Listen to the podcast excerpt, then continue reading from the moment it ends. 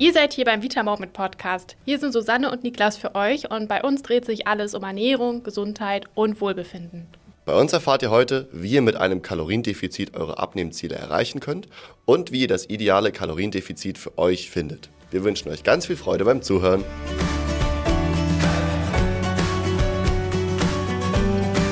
Hm, also beim Kalorienzählen scheiden sich ja die Geister. Die einen machen es und schwören drauf, die anderen finden es ganz schrecklich und für einige gehört es schon so sehr zum Alltag, dass es irgendwie schon fast ungesund ist. Oh, ja, das stimmt. Gerade der letzte Fall, den du genannt hast, macht mir immer etwas Sorgen. Kaloriezählen kann euch einen sehr guten Überblick darüber geben, wie viel ihr am Tag zu euch nehmt. Vor allem, wenn ihr gerade erst mit eurer Ernährungsumstellung anfangt und euch bisher vielleicht noch nicht so wirklich um eure Kalorienaufnahme Gedanken gemacht habt.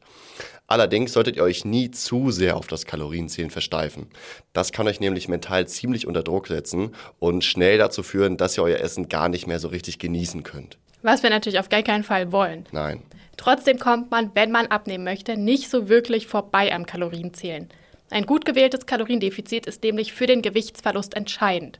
Das liegt daran, dass euer Körper nur dann auf die Fettreserven zurückgreifen kann, wenn er durch die Nahrung nicht genug Energie bekommt. Wenn ihr also euren gesamten Energiebedarf über die Ernährung deckt, gibt es keinen Anlass für euren Körper, Fettpolster abzubauen. Wichtig ist es also, weniger Energie aufzunehmen, als ihr beispielsweise durch Bewegung oder Gehirnleistung verbrennt.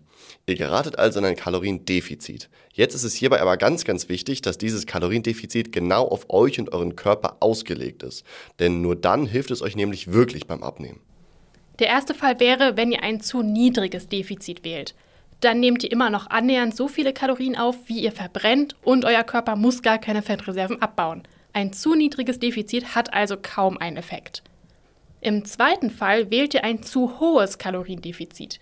Ihr esst vielleicht sehr, sehr wenig bzw. sehr kalorienarme Sachen oder macht zusätzlich noch richtig viel Sport. Hier kann es passieren, dass ihr am Anfang den Effekt sehr stark spürt und schnell Gewicht verliert. Aber es gibt ein Problem an der Sache. Durch die starke Kalorienbegrenzung schaltet euer Körper nämlich in eine Art Notfallmodus. Er bekommt ja sozusagen das Signal, dass gerade schlechte Zeiten anstehen. Und sobald ihr dann wieder anfangt, normal wie vorher zu essen, lagert der Körper sich für die nächste schlechte Zeit extra viel Energie ein. Mit dem ungünstigen Effekt, den bestimmt die meisten von euch kennen den Jojo-Effekt, bei dem ihr kurze Zeit nach eurer Diät auf einmal wieder mehr wiegt als vorher leider. So, der beste Fall ist also ein gut auf euch abgestimmtes Kaloriendefizit. Aber wie geht man davor? Das Praktische ist, dass es im Internet sehr viele Rechner gibt, bei denen ihr einfach eure Werte eingebt und dann wird euer perfektes Defizit berechnet. Die Werte, die dabei die entscheidende Rolle spielen, sind eure Größe und euer aktuelles Gewicht, euer Geschlecht und euer Aktivitätsgrad ist auch noch ganz wichtig. Also wie viel Sport ihr macht und auch wie anstrengend euer Job zum Beispiel ist. Genau, und aus diesen Werten wird dann im ersten Schritt euer Grundumsatz berechnet. Euer Grundumsatz ist der Kalorienverbrauch eures Körpers im absoluten Ruhezustand also zum Beispiel beim Schlafen oder wenn ihr ganz faul auf der Couch liegt. Der Grundumsatz entspricht auch genau der Menge, die euer Körper braucht, um lebenswichtige Körperfunktionen wie zum Beispiel die Atmung oder die Verdauung aufrechtzuerhalten. Hier gibt es dann eine genau festgelegte Formel, anhand der ihr aus eurem Gewicht, eurer Größe und eurem Alter euren Grundumsatz berechnen könnt. Je nachdem, ob ihr männlich oder weiblich seid, gibt es da unterschiedliche Formeln. Der zweite Schritt ist die Berechnung des Leistungsumsatzes. Hier geht es dann darum, wie viel Kalorien ihr durch eure körperliche Leistung verbraucht. Zum einen spielt hier die Arbeit eurer Muskeln eine Rolle, zum anderen die Regulierung eurer Körpertemperatur. Wichtig ist, dass hierbei nicht nur Sport und intensives Training zählen, sondern auch eure Alltagsbewegungen, also zum Beispiel Treppensteigen, Wege zu Fuß erledigen, Gartenarbeit, die Küche putzen oder am Stehen arbeiten, falls ihr die Möglichkeit dazu habt. Je höher eure körperliche Leistung am Tag ist, desto mehr Kalorien verbraucht ihr logischerweise auch.